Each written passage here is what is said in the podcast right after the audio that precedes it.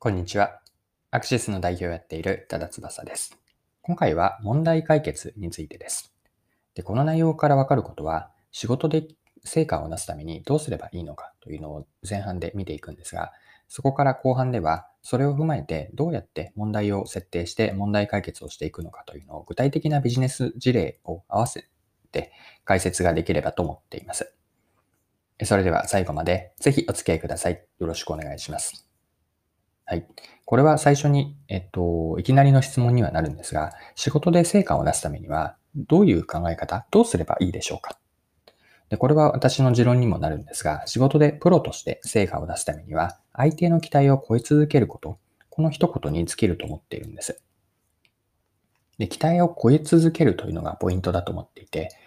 一度だけではなくて、常に相手の期待を上回る成果を出していく、上回る実績を出していくことが、こう、プロとして成果を出すことにつながると思っているんです。で、これを踏まえて今回の本題である問題解決に入っていくんですが、えっと、成果を出すための問題解決というのを、この、えー、後見ていければと思っています。で、問題解決のステップ、成果を出すためには5つのポイントで、5つのステップで見ていければいいなと思っていて、問題解決のプロセスというのを5つ言うと、えっと、まず現状把握をします。2つ目が理想を描く、理想描写です。3つ目が問題を特定します。4つ目が課題を設定して、最後5つ目が問題解決の実行に入っていきます。では今の5つですね、もう一度言うと現状把握、理想描写、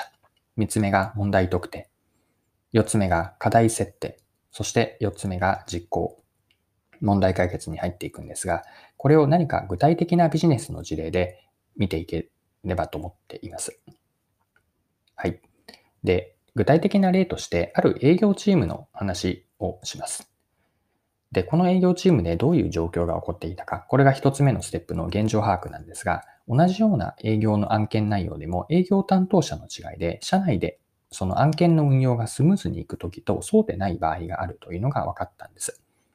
でただし、この違いは決してお客さんの不満につながっているわけではなくて、また運用チームと営業チームというのは別々の組織だったということもあって、営業チーム内では特に誰もこの問題を、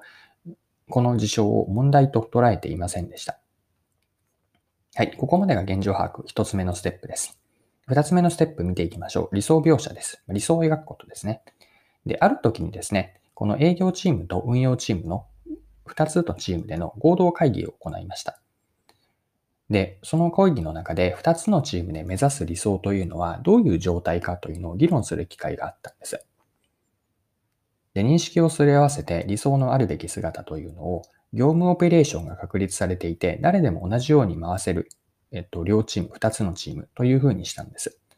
で、改めてその理想と現状を見比べたときに、今の営業と運用チームでのクライアント案件の進め方は、理想とは違っている、まあ、ほど遠いということに気づかされたんです。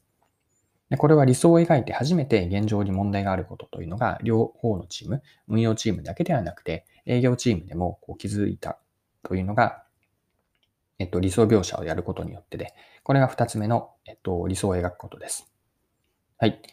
では3つ目入っていきましょう。ステップの3が問題特定です。そこで営業担当者の違いで社内運用がスムーズにいくときとそうでない場合があったので、ではそれはどんな要因があるのかというのを掘り下げてみました。で分かったのは営業担当者によって社内運用メンバーへの説明で案件がたとえ同じような中身でも担当者によって違うということが見えてきました。具体的にどう違ったかというと、典型的だったのは、ここに営業担当の A さんと B さんがいたとして、営業担当の A さんは、クライアントのその案件の背景とか意図、あるいはクライアントのこちらへの期待、そして成果物がどういうものを期待していて、その成果物は、クライアント担当の人たちが、人が、クライアントの社内でどういうふうに使うかという成果物の使われ方まで、つまり案件のその背景から成果物の後の案件の前後の情報や意味合いを詳しく社内で運用メンバーに共有していたんです。で、一方の営業の B さんはどういうやり方をしていたかというと、運用メンバーへの共有というのは本当に最低限で、まあ、使用書の提示をするのみだったんですね。で、事前共有が少ない分だけ B さんが持ってくる案件というのは運用チームにわたり、運用がスタートしても、そこのスタートは早かったんだけれども、その後に運用している時に何度も運用メンバーと営業ですね、ここで言ってる営業というのは B さんなんですが、運用メンバーと B さんの間で確認が発生して非効率なやり方、仕事の進め方、運用になっていたんです。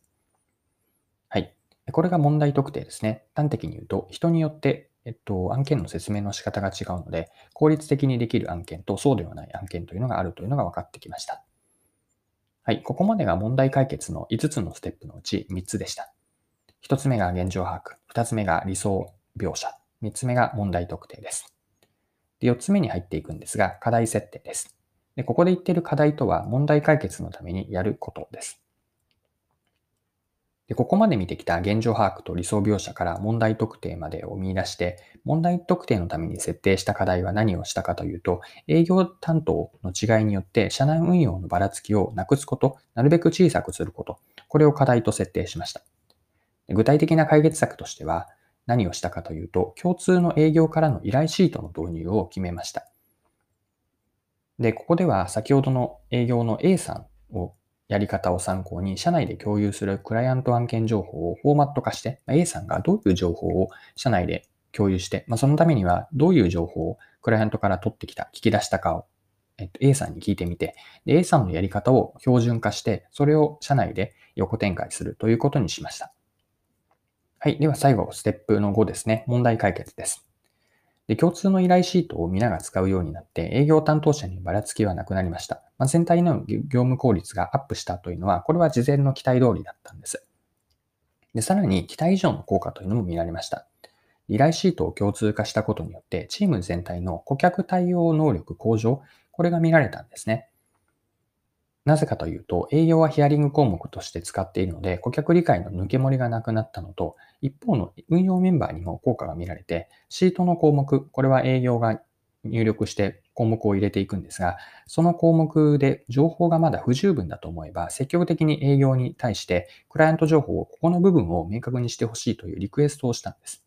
でこれは間接的に運用メンバーにとっても、接しているクライアントのその課題に対する、案件に対する課題を理解することが深まったので、これが、えっと、その人材育成の面からも効果が現れて、営業チームだけではなくて、運用チームの両方であって、これは期待以上だったんです。で最初にここの、今回の内容で、仕事で成果を出すためには、えっと、期待を常に超え続けることがあったということがあったんですが、ここでも期待以上の効果が出たというのが一つ、えっと、トピックとしてあって、これが、うんと、問題解決のステップの、うんと、全体を見たときの最後の問題解決です。はい、そろそろクロージングです。今回は問題解決について見てきました。最後にもう一度、えっと、問題解決のステップ5つ言っておきます。1つ目が現状を把握すること。2つ目が理想描写ですね。あるべき姿を描きます。3つ目が問題特定です。現状と理想を見比べたときに、理想状態になることを阻害している問題の真意、なぜそうなっているのかというのを特定していく。これが問題特定です。4つ目が課題設定で、これは問題の解決のために課題を決めて、ま最終的に問題解決をしていきます。はい。今回も貴重なお時間を使って最後までお付き合いいただきありがとうございました。この配信のコンセプトは10分で見分けるビジネス先生。これからも更新は続けていくので、よかったら次回もぜひぜひよろしくお願いします。それでは今日も素敵な一日にしていきましょう。